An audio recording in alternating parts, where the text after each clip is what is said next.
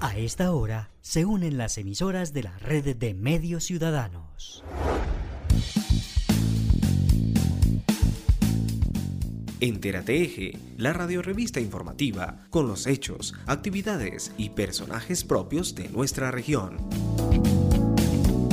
Entérate Eje, un programa de la red de medios ciudadanos.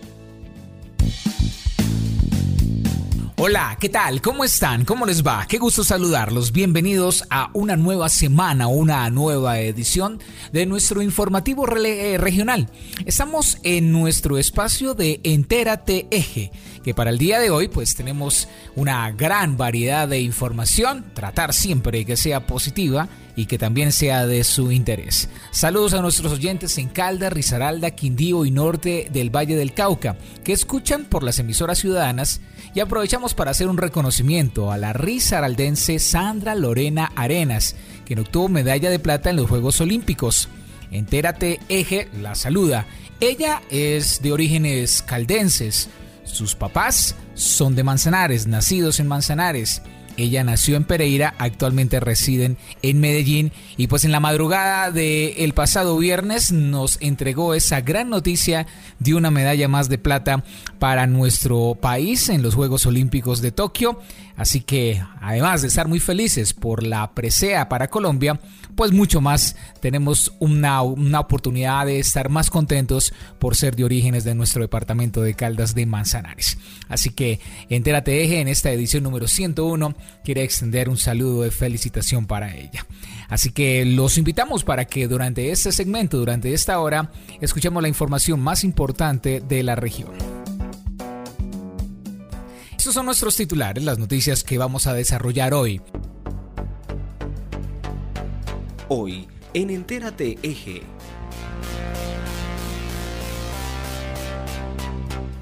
Nuevo llamado para seguirnos cuidando de la COVID-19 ante la llegada de las nuevas variantes. El sistema para expedir el certificado de discapacidad ya está listo en Risaralda.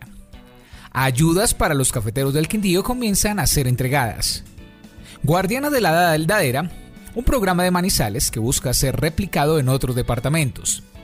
Las mujeres emprendedoras de APIA Risaralda tienen el apoyo del programa Desarrollo con Sentimiento de Mujer. Quindío busca que nuevas aerolíneas lleguen al departamento. Santa Rosa de Cabal será el escenario para el Campeonato de Ajedrez Selectivo para las Olimpiadas de Rusia 2022. Reabre la sala de cine gratuito de Confort Manizales. Se realiza en Caldas la segunda Feria de Cultura y Patrimonio. También el maestro Fernelo Campo con la sección Las canciones cuentan cosas y las noticias desde los municipios como es tradicional aquí en esta nueva semana de Entérate Eje. Bienvenidos.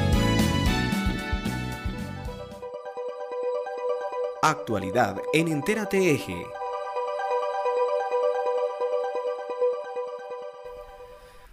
El certificado de discapacidad es un documento que permitirá a las personas con alguna dificultad en su movilidad para adquirir un reconocimiento a sus derechos por parte del Estado y este documento ya se está expidiendo en Risaralda de la mano de varias IPS, esta y otras noticias con el periodista Juan Alberto Giraldo. Hola a todos, ¿qué tal? Como siempre un saludo muy especial eh, en Entérate Eje para todos los oyentes de nuestro eje cafetero, nuestro hermoso territorio colombiano, que como siempre pues traemos aquí toda la información de nuestra región. Desde el pasado 22 de julio se encuentra activo en el sistema electrónico de contratación pública los procesos con dos IPS públicas y cuatro privadas para entregar la certificación de discapacidad a la población de Risaralda. Federico Cano, secretario jurídico del departamento risaraldense. Hoy estamos acá eh, teniendo un diálogo constructivo con algunos representantes de la población en condición de discapacidad. Eh, ellos en un reclamo legítimo ante una cantidad de situaciones anómalas desde, lo administrativo. Y lo primero es manifestar que pues, el señor gobernador de Risaralda, el doctor Víctor Manuel Tamayo, reconoce no solo la legitimidad de esto, sino que se solidariza con este tipo de manifestaciones. Eh, lo primero es eh, reconocer que estas situaciones no solo obedecen a situaciones de carácter regional, son situaciones que descienden desde el nivel central. Yo ahora hablaba con ellos y pues desafortunadamente muchas veces las actuaciones públicas no se desenvuelven con la celeridad que se, que se esperaba, pero fue precisamente, y yo quiero dejar acá una, una salvedad, estos compromisos y esta celeridad que se le ha imprimido al proceso no obedecen a la manifestación legítima que hoy se ha hecho. Cualquier ciudadano puede corroborar en el SECOP y es desde el 22 de julio se inició y se publicó el proceso, donde hoy ya se va adelantado la actividad con seis IPS, cuatro de carácter privado y dos de carácter público, donde esperamos a más tardar el miércoles de la próxima semana, queriendo Dios si lo pudiésemos hacer el lunes o martes, pues sería mucho mejor, pero adquirir ese compromiso, que el día miércoles pues estará suscrito al menos dos de esos contratos que son de, con las entidades que están más adelantados, porque tenemos la claridad de la importancia de esa, de esa situación. Segundo, eh, que hay un problema grave de comunicación y de difusión de, de, la ruta. Entonces vamos a establecer una ruta y no solo establecerla, sino darle difusión. Nos hemos encargado de, eh, perdón, comprometido de que la vamos a publicar en nuestras redes sociales y vamos también a elaborar unos folletos físicos para poderlos distribuir y crear una línea directa con la persona que desde la Secretaría de Salud está a cargo de la población eh, en situación de discapacidad para que se haya directo. Y tercero, un compromiso muy importante es que si a pesar de tener clara esa ruta y, suplir los requisitos que se dan, se siguen presentando estos inconvenientes, pues se va a prestar no solo el acompañamiento legal, sino que vamos a coayudar desde el departamento, porque no podemos permitir que sean las personas en situación de discapacidad que terminen soportando toda esta carga y este peso administrativo que pues en nada, en nada le conviene a, una población que pues claramente necesita y requiere un trato preferencial. Esta certificación de discapacidad le va a servir mucho a las personas que tienen alguna disminución en su capacidad física. El programa Guardianas de la Ladera, con el que se viene trabajando hace varios años en Manizales, busca ser replicado en Pereira con el objetivo de ayudar a madres cabeza de hogar al tiempo que se busca dar estabilización a terrenos vulnerables. La Unidad de Gestión de Riesgo de Pereira trabaja en conjunto con la de Manizales con el objetivo de poder llevar a la capital risaraldense el programa Guardianas de la Ladera, que se realiza en la capital caldense desde hace muchos años y que se ha convertido en un ejemplo para el país. Las guardianas de la ladera son aquellas mujeres cabeza de hogar que realizan mantenimiento a las laderas, aquellas que pueden presentar vulnerabilidad de deslizamiento y de esta manera evitar cualquier situación de catástrofe. Alexa Morales, directora de gestión de riesgos de Manizales. El programa Guardianas de la Ladera nace en Manizales y hoy tenemos varias eh, ciudades interesadas en conocer cómo opera hoy el programa Guardianas de la Ladera. Hemos tenido una reunión con el director de la Unidad de Gestión del Riesgo de Pereira, el doctor Alexander Galindo, para conocer las actividades que se realizan a partir de este programa. Se ha demostrado gran interés por municipios como Pereira y también Popayán para eh, tener como modelo nuestro programa y poderlo adaptar a sus territorios. Por su parte, su homólogo de Pereira dice que es un ejemplo a seguir y que por ello quieren implementarlo allí en la capital risaraldense. Alexander Galindo, director de la Unidad de Gestión de Riesgo de Pereira. Con el objetivo de conocer cómo funciona el programa Guardianes de la Ladera. Es una experiencia que conozco exclusiva desde la universidad, que me ha parecido un modelo importante para implementar a nivel nacional y desde Pereira venimos interesados en identificar cómo funciona el programa y a ver qué otros aspectos podemos nosotros tener en cuenta de él. Lo que buscamos principalmente es conocer cuáles son las experiencias a partir de las equivocaciones y de las experiencias es que uno fortalece los programas y pues aquí ya tienen un trabajo recorrido en muchos años, entonces no tiene sentido que montemos una cosa nueva cuando ya prácticamente podemos decir que está inventada. Entonces la idea desde Pereira es venir a Manizales, conocer esta experiencia y desde nuestro territorio, desde nuestras mismas dificultades, saber cómo lo podemos implementar, obviamente con variaciones y con algunas situaciones que podrían ser eh, algo diferentes, pero que el modelo que tienen acá es perfecto para conocer cómo funciona. Guardianas de la Ladera, un programa digno de llevar a cualquier parte del mundo. Estamos en el desarrollo de la información en Entera TG. Las mujeres emprendedoras de Risaralda han venido recibiendo apoyo desde el gobierno departamental para que sus emprendimientos tengan proyección. Ahora el turno es para las mujeres de Apía. El programa Desarrollo Consentimiento de Mujer llegó al municipio risaraldense de Apía, cuyo objetivo es que las emprendedoras puedan beneficiarse con el apoyo de sus iniciativas, las cuales las podrán convertir en proyectos comercializables con empresas risaraldenses reconocidas. Ana María Valencia Gómez, secretaria de Desarrollo Económico y Competitividad de Risaralda. Abrir un nuevo punto para desarrollo con sentimiento de mujer y nuestras maquilas del departamento de Risaralda es un sueño hecho realidad y es uno de los compromisos que tenía nuestro señor gobernador desde el momento de la campaña, que es abrir estos espacios de talleres para el empleo de las mujeres de nuestros departamentos.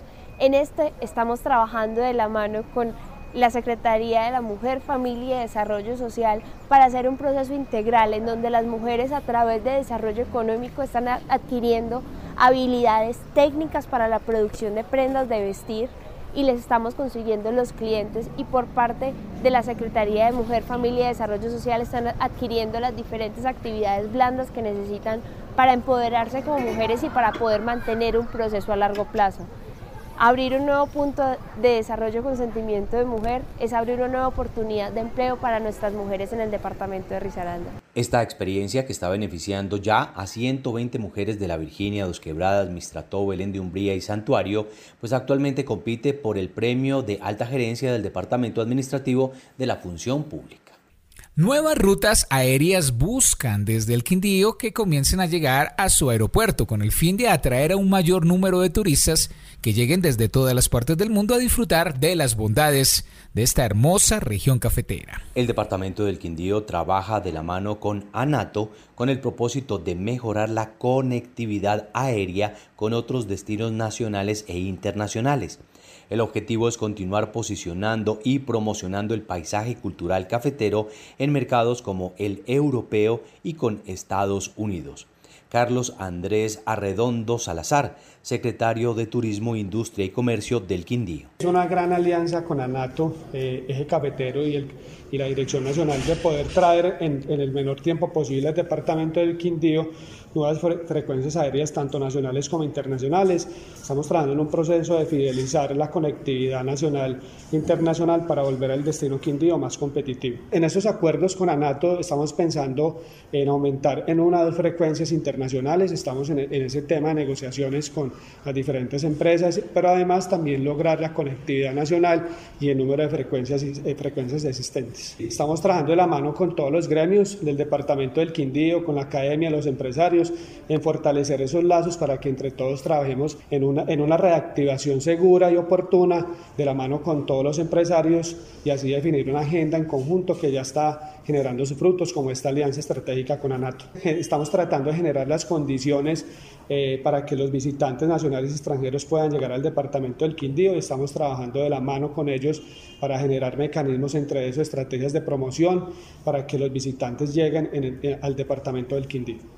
Nuevos vuelos internacionales representan beneficios económicos y turísticos para todos. Risaralda será sede del selectivo en ajedrez para participar en las Olimpiadas Rusia 2022, que reunirá expertos en este deporte de todo el mundo.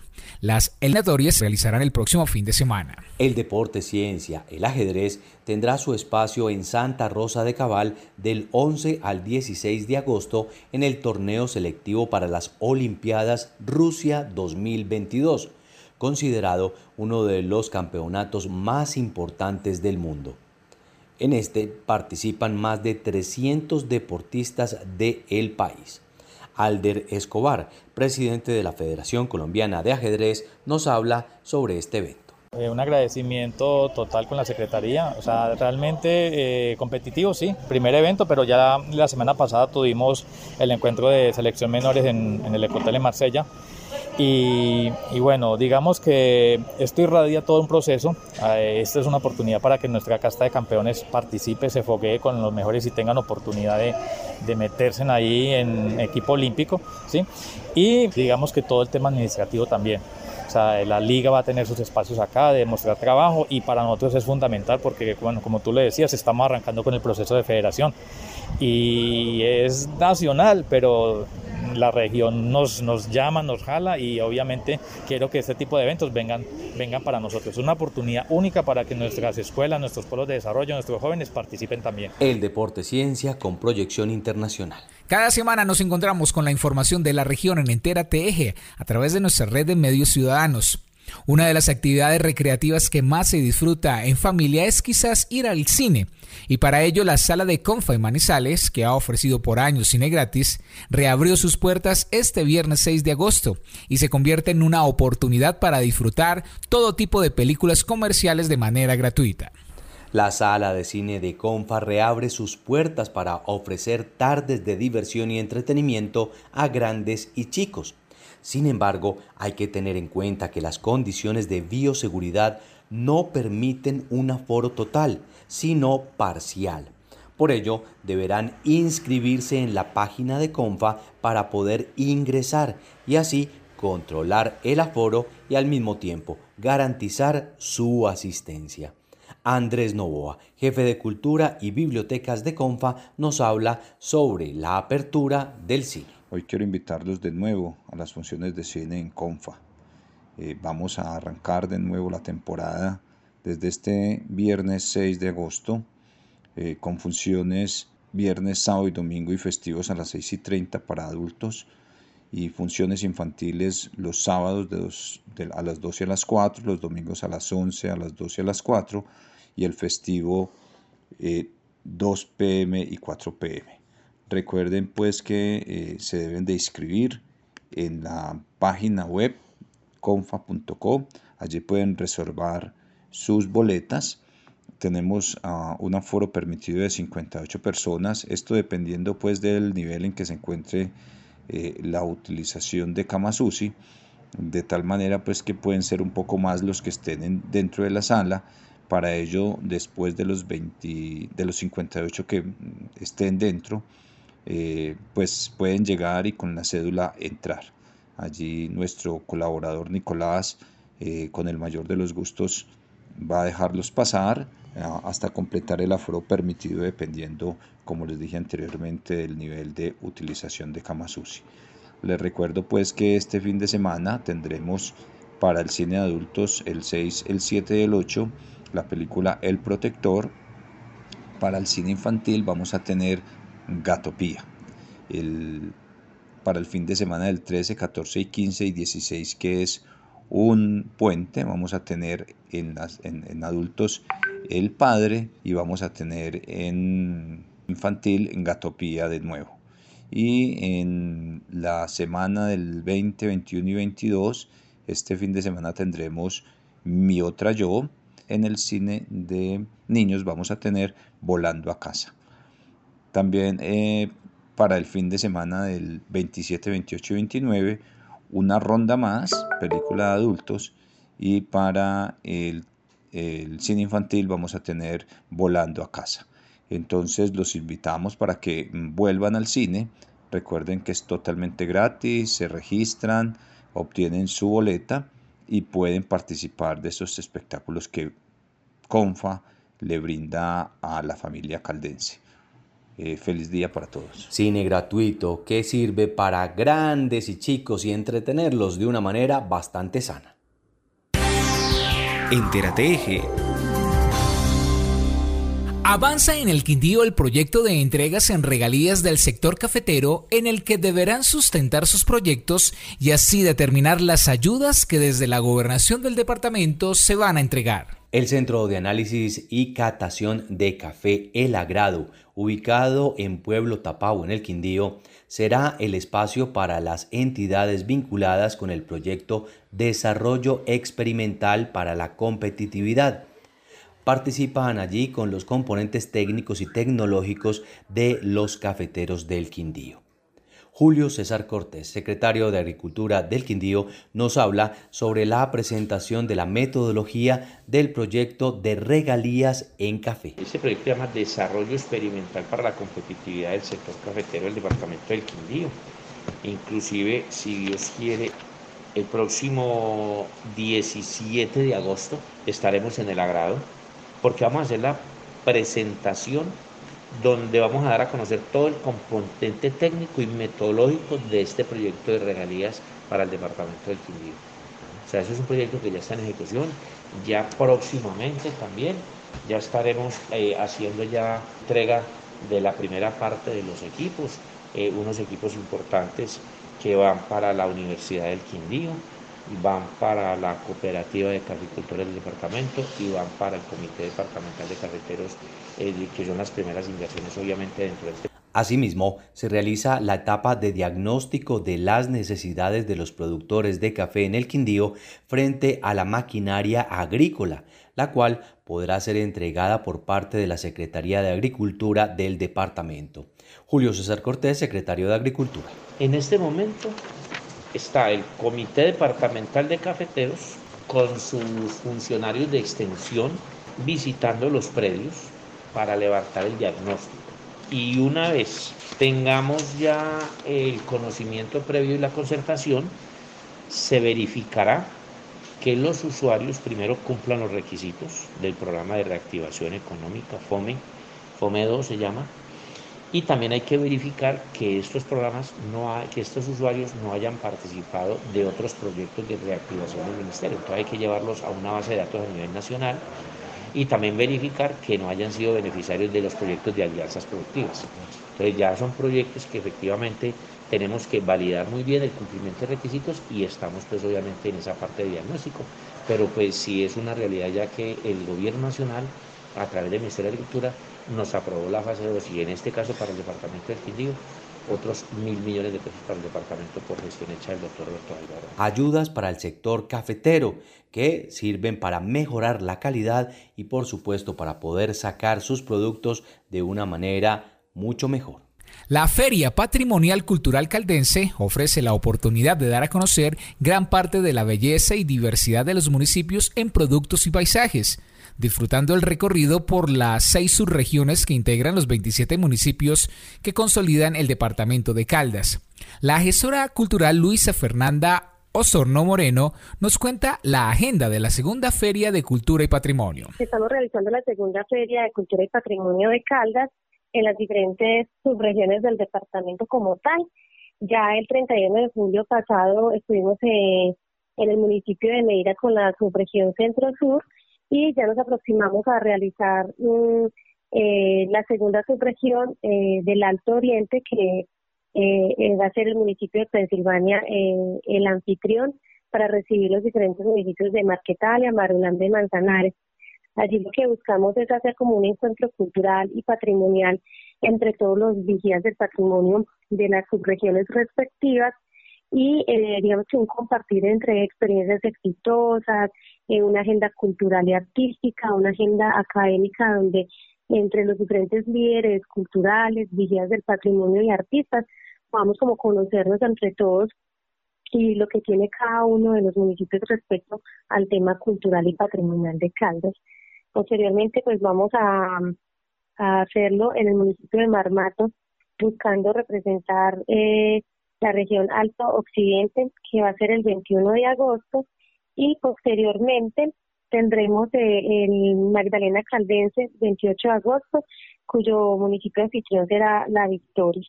Ya para el 4 de septiembre, el norte de Caldas, cuyo anfitrión va a ser el municipio de Aguadas, y el Bajo Occidente para el 11 de septiembre con el municipio de Anserma como anfitrión. Este es el resultado del el seminario de fortalecimiento de vigías del patrimonio que se realizó en el mes de julio, donde las diferentes subregiones participaron y se, y se capacitaron en relación con el tema de patrimonio cultural, turismo cultural y la gestión de proyectos eh, pues, enfocados al tema cultural como tal. Eh, hay varias vigías de patrimonio en los diferentes municipios de Caldas. Eh, se puede decir que hay, hay algunos municipios obviamente más fuertes en estos procesos que tienen más trayectoria, pero eh, se puede decir que en los 27 municipios eh, hay interés y hay intención de los diferentes entes culturales de eh, fortalecer precisamente estos procesos culturales y el patrimonio.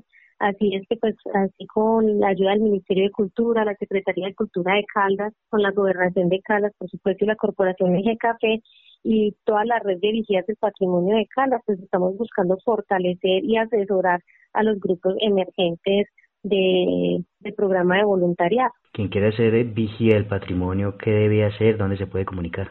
Bueno, para las personas interesadas, pues principalmente se pueden comunicar con la Secretaría de Cultura de Caldas en la Unidad de Patrimonio. Allí eh, lo que se necesita es tal vez conformar un colectivo, puede ser de dos, tres, cuatro personas que estén interesadas en cuidar su patrimonio cultural. Se puede empezar por el municipio, eh, pues propio municipio, y se pueden acercar a la gobernación de Caldas, donde se les prestará la respectiva asesoría. Posiblemente eh, se les asignará una capacitación y en alianza pues con sus respectivas alcaldías municipales se pueda lograr fortalecer e institucionalizar el grupo de voluntariado como tal. Entérate Eje. Los premios Caminando hacia la Justicia tienen como objetivo reconocer, destacar y enaltecer públicamente la labor de líderes y lideresas, defensores de los derechos humanos, organizaciones de la sociedad civil y funcionarios públicos, así como las buenas prácticas y procesos que han servido para garantizar el acceso a la justicia y el goce efectivo de los derechos humanos en el contexto de la migración. María Fernández Escobar es la delegada del Instituto Internacional de Raza, Equidad y Derechos Humanos. Explica en qué consiste esta primera convocatoria. Este es un, eh, unos premios que hemos decidido lanzar entre la Liga contra el Silencio, el Instituto Raza e Igualdad eh, que represento y el Centro de Estudios de Migración de la Facultad de Derechos de la Universidad de los Andes. En el marco del programa caminando por los, conectando caminos por los derechos. Entonces decidimos lanzar los premios Caminando hacia la Justicia, que busca dar visibilidad, reconocer y premiar a las personas, organizaciones, instituciones, periodistas o académicas o investigadores que están impulsando o promoviendo en Colombia el acceso a la justicia para población migrante, venezolana, refugiada o colombianos retornados. ¿Cuáles son los nodos donde hay más migrantes en Colombia? En este momento, digamos que hay varias ciudades de recepción que son las ciudades en la frontera, pero también hay focos urbanos en los cuales hay concentración de población migrante, como es en Bogotá, eh, también Medellín. El programa, de hecho, tiene, tiene acciones o actividades principalmente en Bogotá, Barranquilla, Cúcuta, Medellín, Cali, Cartagena, también en Riohacha, Maicao y Pasto. Bueno, pues justamente ahora que dices eh, la situación del, del cafetero, pues estos premios buscan reconocer eh, y también visibilizar procesos organizativos, líderes, medios de comunicación que tal vez no están tan visibles, porque muchas veces digamos que estos estos temas se centran, por ejemplo, en los centros urbanos, pues como Bogotá, capitales, Medellín, Cali o las ciudades fronterizas. Entonces, justamente esa es una de las razones por las cuales decidimos eh, crear estos premios. Y las categorías que se van a premiar son, primero, eh, premio liderazgo comunitario. Buscamos premiar el trabajo de aquellos líderes o lideresas del barrio, de una junta de acción comunal, de una organización, una organización incluso que tal vez no tenga representación legal, o sea, que no tenga personería jurídica, este tipo de liderazgos o organizaciones que tal vez no son muy grandes, pero son quienes están en los territorios eh, asegurando que haya acceso a la justicia y protección para la población migrante, también la población más vulnerable. Quienes quieran participar, eh, ¿cuáles son las condiciones? ¿Dónde se pueden inscribir o cómo es el proceso? Tenemos cinco categorías, que la otra es mención de honor a la iniciativa institucional, son campañas, eh, iniciativas institucionales de aquellos funcionarios que estén promoviendo el acceso a la justicia, protección también de la población migrante. La tercera, mención de honor a la mejor sentencia, son decisiones judiciales eh, que, tal, que están aportando a una evolución o avance en términos de eh, estándares también eh, nacionales para dar respuesta a violaciones de derechos humanos. El cuarto premio la mejor pieza informativa, artículos, reportajes, videos, blogs, notas periodísticas, lo que, lo que sea, no tiene tampoco que ser de un medio de comunicación gigante. Y bueno, y eso no se puede denominar el medio, sino la pieza periodística o el periodista. Y el quinto, me, premio a la mejor publicación académica, son informes, artículos, publicaciones con rigurosidad propia de la investigación científica, que busquen analizar y aportar nuevo conocimiento sobre las barreras de acceso a la justicia o también nos ofrezcan nuevas miradas para entender toda esta situación, toda esta problemática de la migración. Y para conocer los detalles, términos y condiciones para participar en cada una de las categorías, pueden ingresar a paccolombia.org slash premios caminando hacia la justicia, también a las redes sociales de PAC Colombia, de Race and Equality, de la Liga contra el Silencio, de Avon Rolling, pero principalmente en PAC Colombia van a encontrar cada uno de, las, de, la, de los requerimientos. Entérate Eje. Después de los mensajes tendremos los registros noticiosos y actividades en los municipios. Ya regresamos aquí en Entérate Eje. Santa Sofía es el único hospital público en la región con servicio de gineco-oncología. Contamos con equipos especiales para la detección temprana o procedimientos quirúrgicos, como la nueva torre de la paroscopia con verde indocianina. Consultas 887-9200, extensión 752. ¿Quieres enviar un giro de manera rápida y segura sin importar dónde estés? Con la nueva aplicación Supergiros Móvil puedes hacer tus giros de una desde la comodidad de tu celular. Descárgala ahora en Play Store y en App Store. Con Super Giros Móvil, tus giros de una. ¡Su suerte! Siempre te da más. El sistema de alumbrado público de Manizales es un patrimonio de todos. Protegerlo y velar porque su infraestructura esté en buen estado debe ser compromiso de cada uno de nosotros. Los invitamos a denunciar y reportar los daños, robos o anomalías en las luminarias de tu barrio escribiéndonos al WhatsApp 350-405-3493 o puedes contactarnos a las líneas 889-1020 y 889-1030. Por una Manizales más grande en Imbama iluminamos y proyectamos tu futuro. AN en las regiones es la forma como la Agencia Nacional del Espectro se conecta con la comunidad, entidades públicas y empresas para llevar el mensaje de legalidad y uso eficiente del espectro. Son más de 700 charlas en los últimos cinco años. De esta manera, se promueve el autocontrol en busca de reducir la clandestinidad. Vamos a hacer buena onda, vamos a usar de manera legal el espectro y a denunciar a los que no lo hacen. Entérate En Entérate Eje, hechos y personajes de los municipios.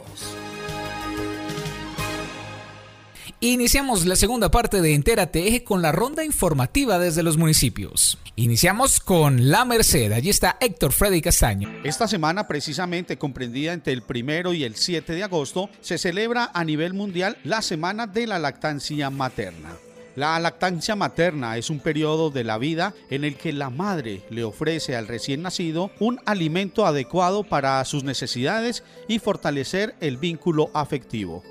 Las recomendaciones que nos da la Organización Mundial de la Salud Iniciación de la lactancia materna dentro de la hora siguiente al nacimiento. La lactancia materna es exclusiva hasta que los bebés tengan seis meses de edad. Se puede continuar dando lactancia materna hasta los dos años de edad junto con la alimentación complementaria. Y a propósito de este tema, desde Telesalud Universidad de Caldas aportan a la salud de la población a través de la tecnología. Es por esto que se creó la app Eje Lactancia, que tiene como propósito apoyar y acompañar a las mujeres en el proceso de lactancia y de esta forma aportar al fortalecimiento del binomio madre e hijo, indicó Esteban Granada Aguirre, director de Telesalud. Es muy grato presentarles el lanzamiento del aplicativo móvil Eje Lactancia. Este aplicativo se, se entrega el lanzamiento justo en el marco de la Semana de la Lactancia Materna tiene como objetivo acompañar a las mujeres en su proceso de lactancia. Ya se hizo un proceso de acompañamiento eh, durante la gestación. Ahora en los primeros días de vida de sus hijos eh, estamos acompañándolas en todo el proceso de lactancia materna que es bien importante. Ese aplicativo permite a las madres recibir una teleorientación en tiempo real y de una forma oportuna por parte de profesionales de la salud, bien sea médicos, enfermería, odontología, psicología, entre otras profesiones, para resolver dudas importantes para poder guiarlas en su proceso de lactancia, que sea un proceso efectivo, que logre brindar los beneficios al binomio madre e hijo, que es bien importante justo en los primeros días de vida de estos pequeños. Esta aplicación móvil fue desarrollada en su totalidad por Telesalud, Universidad de Caldas, en el marco de diferentes procesos internos de la universidad y se entrega hoy como aporte a la salud del departamento de Caldas. Se entrega para el uso de la comunidad de una forma gratuita, como un aporte, como ya se los he dicho, al apoyo de los procesos que se ejecutan en la actualidad por parte de la Gobernación de Caldas, la Dirección Territorial de Salud de Caldas, la Oficina de la Primera Gestora Social del Departamento y otras entidades e instituciones que requieran aplicar y solicitar algún tipo de apoyo a través de la aplicación móvil de teleorientación orientada a las madres gestantes y a sus bebés en sus primeros días de vida. Le preguntamos también a la profesional en salud pública del municipio de La Merced, Catalina López Largo, ¿Cuál es la importancia de la lactancia materna? Esta práctica, que es un periodo que fortalece el vínculo afectivo entre la madre y el hijo, que le proporciona los nutrientes necesarios, es un alimento rico en nutrientes, en agua, y tiene demasiados beneficios tanto para la madre como para el bebé. Catalina, ¿qué actividades se tienen programadas durante esta semana para esta celebración tan importante en el municipio? En torno a esta celebración, entonces estamos socializando a través de las redes sociales. Eh, información de interés a través de infografías que realizamos dentro de la Secretaría. Eh, analizamos pues todos los datos que nos ofrecen desde la Organización Mundial de la Salud, desde la Dirección Territorial de Salud de Caldas, el Ministerio de Salud y Protección Social y todos los documentos que han hablado acerca de la lactancia materna. También tenemos actividades como jornadas de promoción de la lactancia materna en la campaña Yo amo la lactancia materna.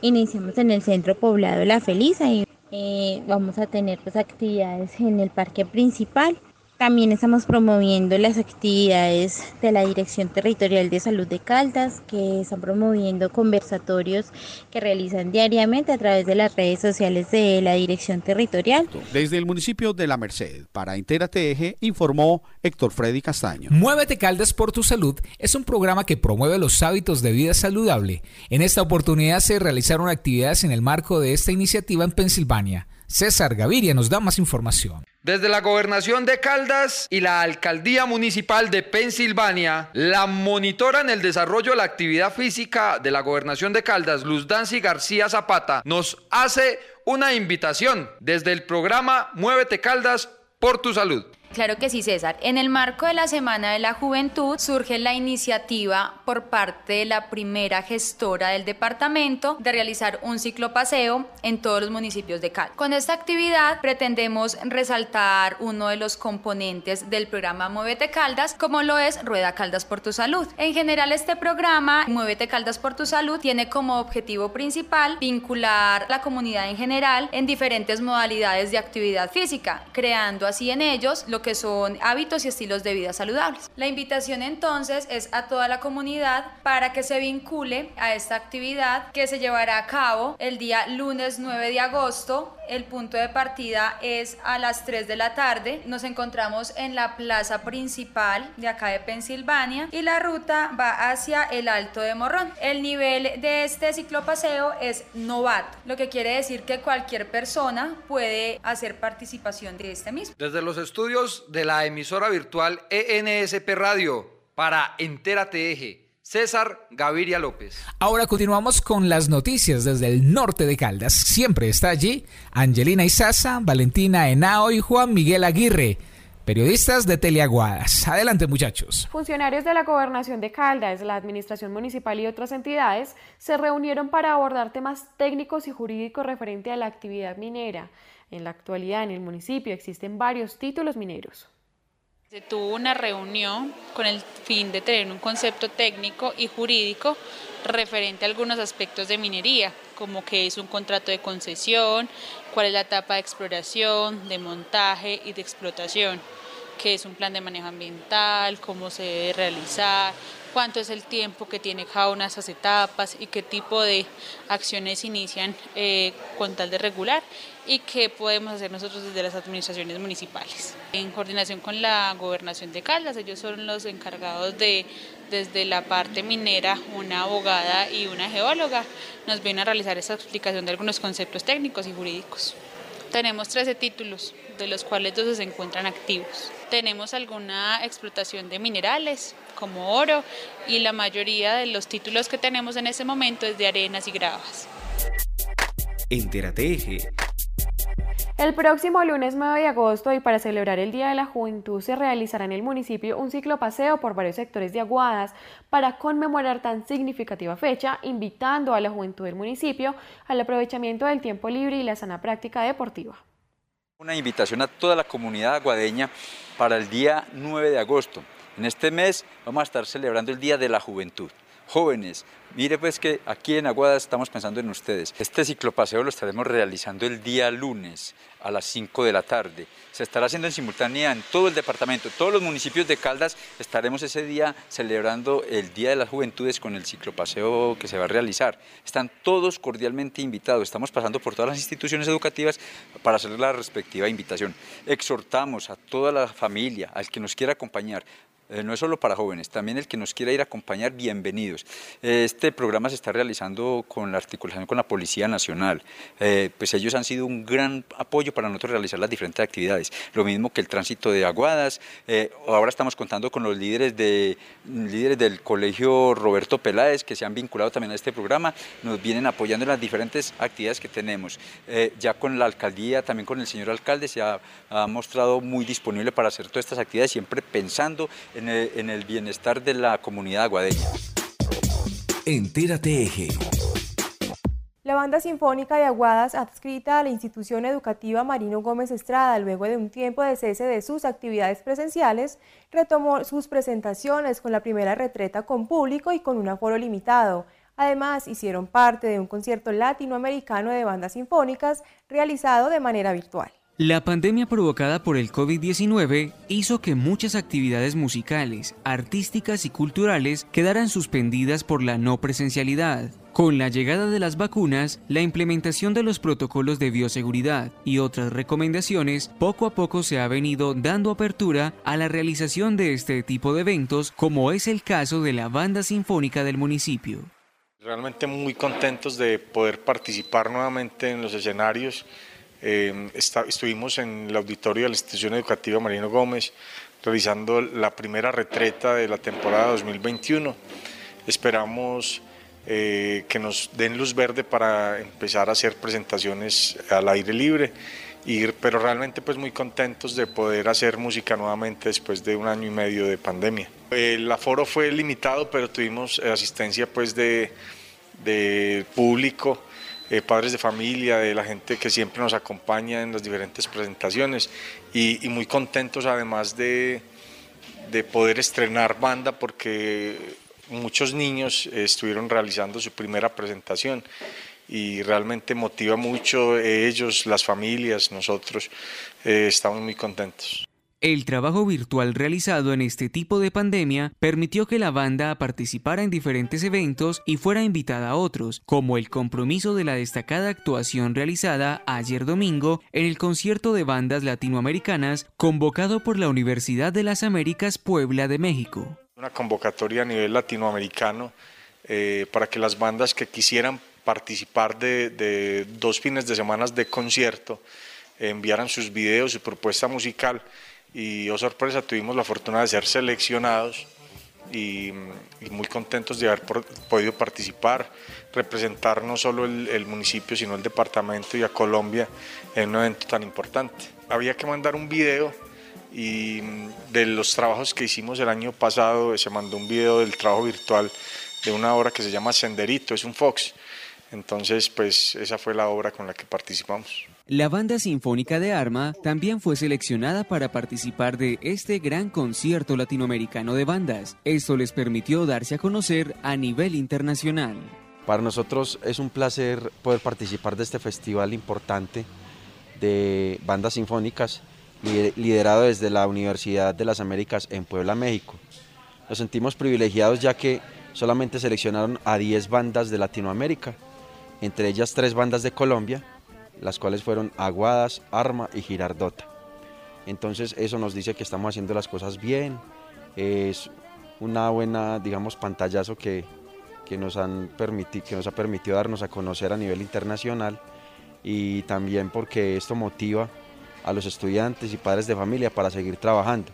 Reiteramos el agradecimiento a toda la comunidad de Arma y a la administración municipal por eh, brindarnos el apoyo con los talleres que hemos venido haciendo y con los, y con los insumos que nos dan cada vez que necesitamos.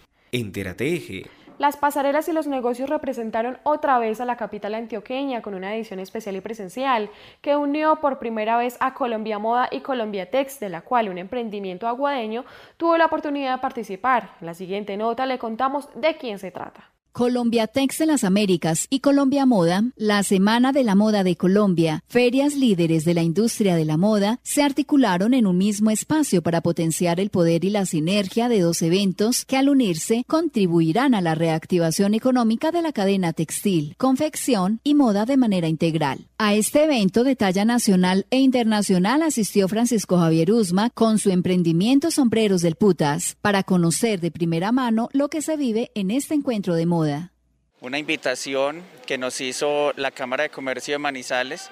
Con todo el apoyo de ellos pudimos estar allí y compartir con grandes referentes del mundo de la moda a nivel nacional y algunos expositores de, otros países que también se hicieron presentes en la feria. Tuvimos la oportunidad de estar 15 empresarios y emprendedores de los municipios del departamento de Caldas y 15 de la ciudad de Manizales todos ellos patrocinados por la Cámara de Comercio Manizales, a quien agradecemos profundamente porque nos han realizado un acompañamiento durante este año que llevamos eh, muy importante. Eh, sin ellos, la verdad, pues el panorama sería distinto. Tuvimos la oportunidad pues, de estar en conferencias como Pilar Castaño, algunos empresarios em, como del Grupo Bancolombia, la rectora de la Universidad de AFID, son experiencias muy enriquecedoras y a nivel de contactos para posibles ventas, posiblemente tengamos algún tipo de venta o comercialización con Joana Bamón, quien está muy interesada en los sombreros aguadeños, hacía tiempo los estaba buscando, pero está buscando también esa oportunidad donde los artesanos tengan mejores ingresos y pueda ella contribuir a mejorar su calidad de vida. Lo que me deja es otra visión, otra visión en la cual nos permita mejorar nuestro producto, mejorar todo lo que estamos realizando y visibilizar mucho más a las personas que trabajan, a las artesanas, a los ripiadores, que son los que durante 170 años se han dedicado a esta labor. Ahora vámonos para Quinchía. Allí nos lo cuenta todo lo más importante Arley de J. Blandón. Para la radio revista Entera Eje me encuentro en compañía del comisario de nuestro municipio, el doctor John Jairo Ibarra, que nos va a hablar acerca de un programa que se realizó en nuestra radioestación Quinchía Estéreo. Sí, efectivamente, eh, Arley, pues esto eh, se hizo un programa con, en compañía de las chicas de, de Cero a Siempre se trató de las eh, transiciones armónicas, transiciones que, que, hacen los niños cuando pasan de una modalidad educativa a otra. Y fue pues un tema muy interesante, temas que se vienen eh, tratando eh, cada mes con estas niñas de, de cero a siempre y bueno, son temas que han sido muy receptivos a través de la comunidad de Quinchía.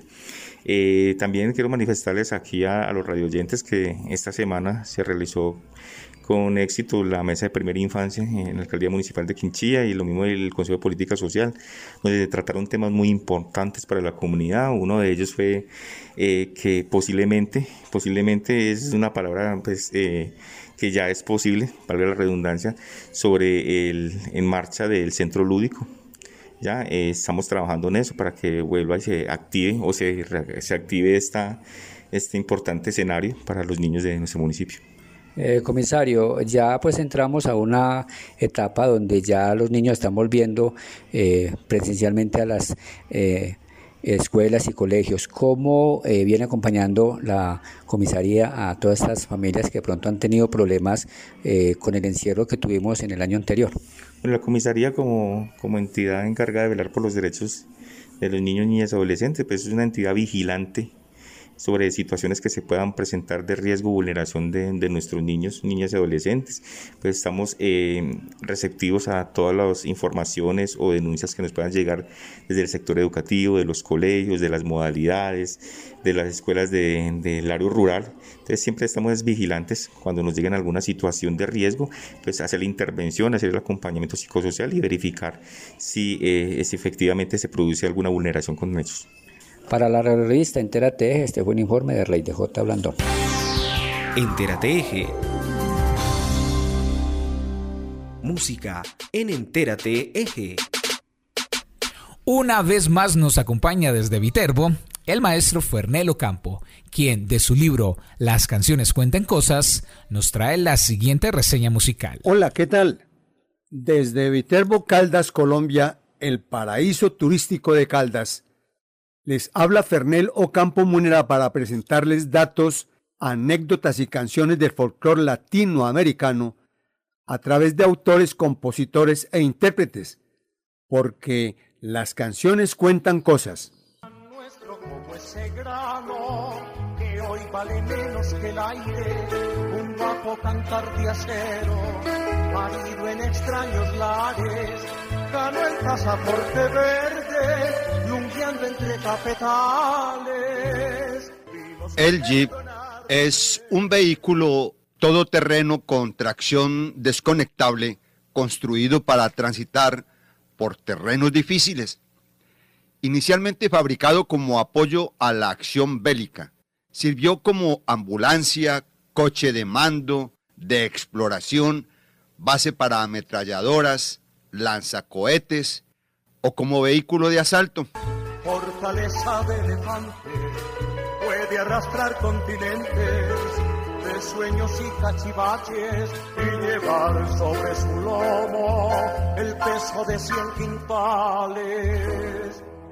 En el eje cafetero, Caldas, Risaralda, Quindío, Norte del Valle, el Jeep Willis es el elemento de cultura económica. Las mulas mecánicas, llegaron a Colombia por allá por el 1950 y anclaron en Colombia para convertirse en el elemento fundamental del desarrollo económico del campo. Y es el maestro Libaniel Marulanda Velázquez, autor, compositor y escritor quindiano, quien a través de la voz del tenor Álvaro León y en ritmo de bambuco nos cuenta de este aporte a la cotidianidad campesina. de esperanza, café de impronta quindiana. Toma el nombre de Jipao la carga completa o más que mueve el vehículo.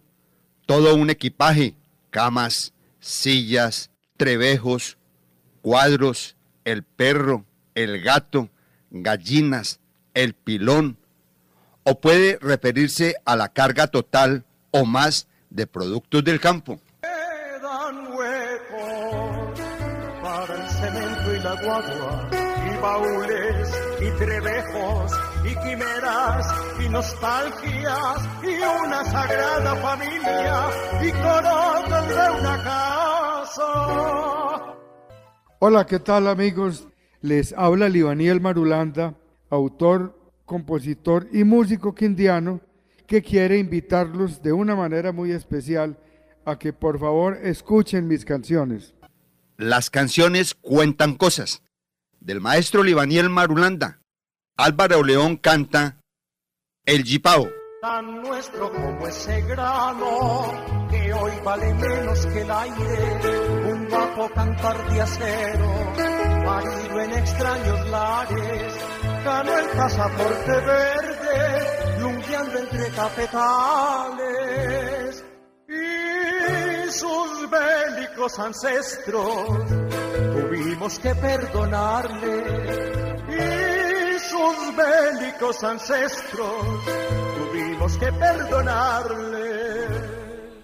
Al cierre en Entérate Eje los invitamos a participar en el lanzamiento del Premio Cívico por una región centro-sur mejor. Es el momento de la ruralidad, el cual llega a los municipios para construir soluciones innovadoras, aplicables y sustentables que fortalezcan el desarrollo rural en la región centro-sur de Caldas. Los participantes podrán acceder a un capital semilla y a un proceso de formación para fortalecer las propuestas de trabajo social y comunitario. El lanzamiento del premio será el jueves 12 de agosto a las 5 de la tarde a través de Facebook, YouTube, Twitter en Manizales como vamos. Para más información se pueden comunicar con el líder de los proyectos sociales de Manizales como vamos al celular 313 791 1737.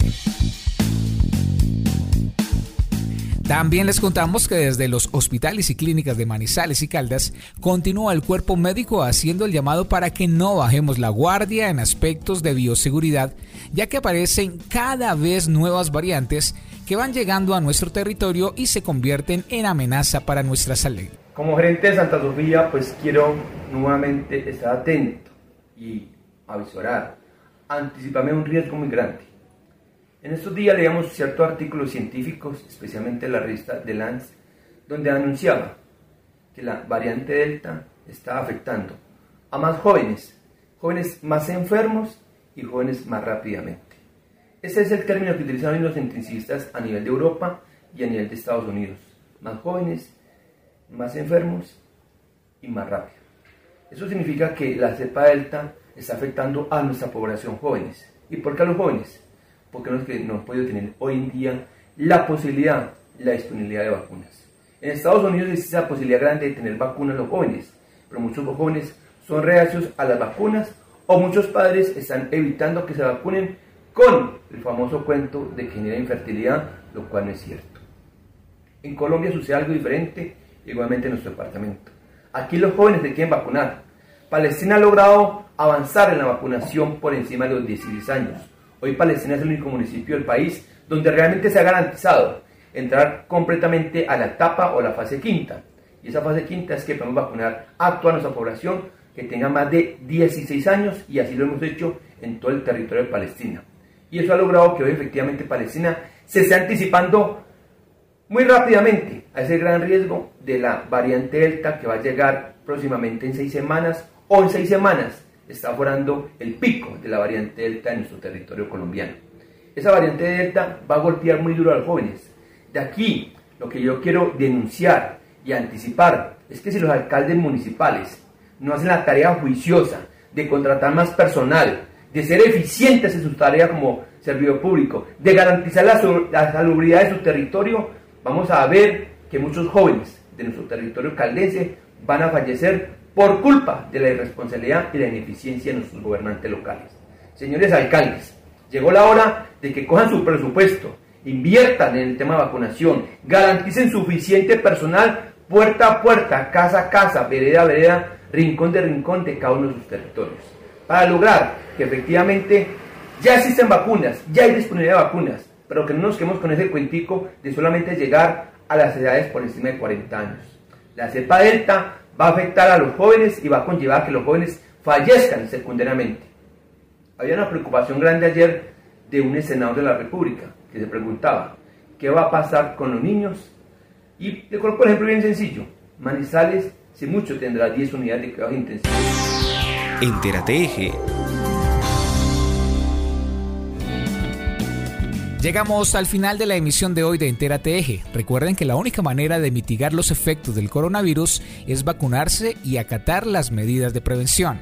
Entérate Eje llega a ustedes a través de las emisoras Inmaculada Estéreo, Anserma Estéreo, Brisa FM, Mirador Estéreo, Dorada Estéreo, Pensilvania Estéreo, Angular Estéreo, Quimbaya Estéreo, los Juan Radio de Salento, Alcalá FM en el norte del valle, Armonía Estéreo, La Campeona Estéreo, Azúcar Estéreo, La Virginia, Quinchía Estéreo, Radio Cóndor, eh, UMFM, Universidad de Manizales, Viterbo Estéreo y Voces FM de Manzanares. Entérate Eje también se emite por medios digitales, ENSP Radio de Pensilvania y Radio Digital Viernes con mi gente, además en las diferentes plataformas de podcast que hay en la red.